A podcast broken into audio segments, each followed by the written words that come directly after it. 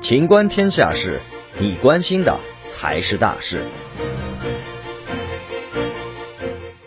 医生建议吃冰棒缓解感冒引起的咽痛。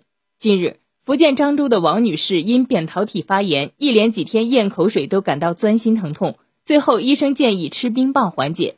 医生表示，对于冰敷或者吃冰棒缓解咽部的疼痛，在科室和手术中是比较常用的。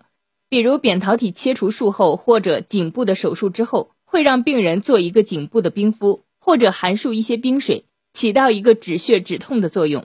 医生虽然建议吃冰棒能缓解咽痛，但一次不可过量，且必须在保证肠胃功能正常的情况下食用。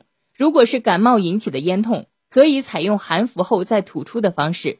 医生提醒，有些是病毒感染，有些是细菌感染。如果是患者在家里出现一些咽喉肿痛或者发热情况，还是要及时到医院就诊。